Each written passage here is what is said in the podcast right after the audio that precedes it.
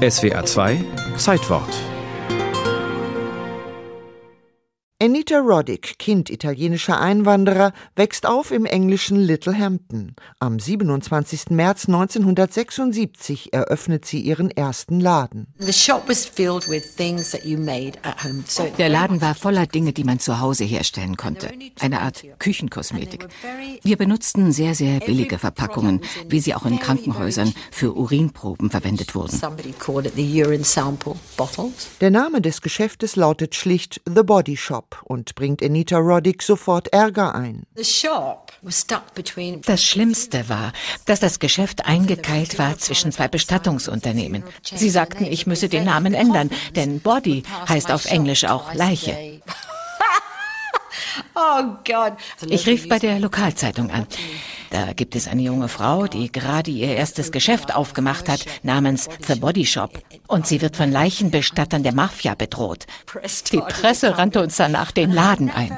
Über 25 Jahre haben wir für Werbung nicht bezahlen müssen. Wir dachten uns einfach Geschichten aus. Das hat Spaß gemacht. Gurkencreme, Pfefferminzlotion, Erdbeerpeeling. Anita Roddicks Kosmetik besteht aus Naturprodukten ohne Tierversuche. Das kommt an. Innerhalb weniger Jahre entstehen Filialen auf der ganzen Welt. 1984 geht Anita Roddick mit ihrer Firma an die Börse und wird zu einer der reichsten Frauen Großbritanniens. Was uns unterscheidet, ist die Art und Weise, wie wir die Wirkstoffe einkaufen, aus denen ein Produkt hergestellt wird.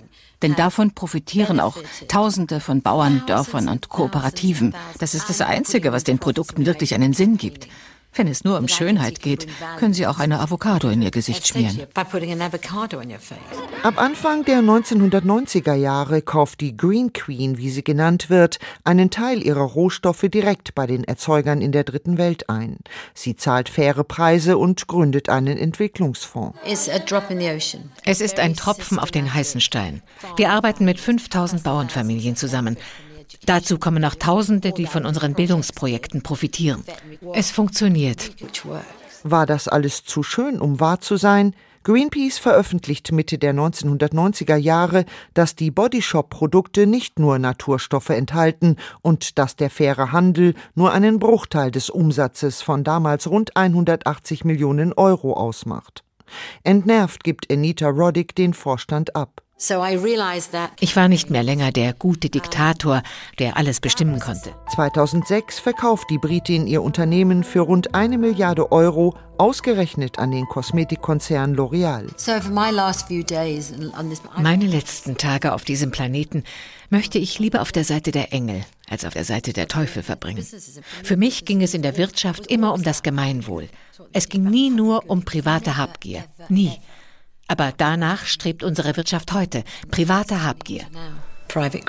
The Body Shop führt bei L'Oreal ein Nischendasein. Als der Umsatz einen Tiefstand erreicht, wird die Firma an den brasilianischen Konzern Natura verkauft. Der hat in Lateinamerika bereits einen guten Ruf als Hersteller von Naturkosmetik und sichert sich mit der Übernahme nun auch den Absatzmarkt Europa. Vor allem in Großbritannien und Deutschland gehört The Body Shop immer noch zu den beliebten Kosmetikmarken. Weil die Produkte gut riechen und nicht an Tieren getestet. Bin ich auch gerne bereit, ein paar Euro mehr zu zahlen, wenn ich weiß, dass da nicht für gequält wird.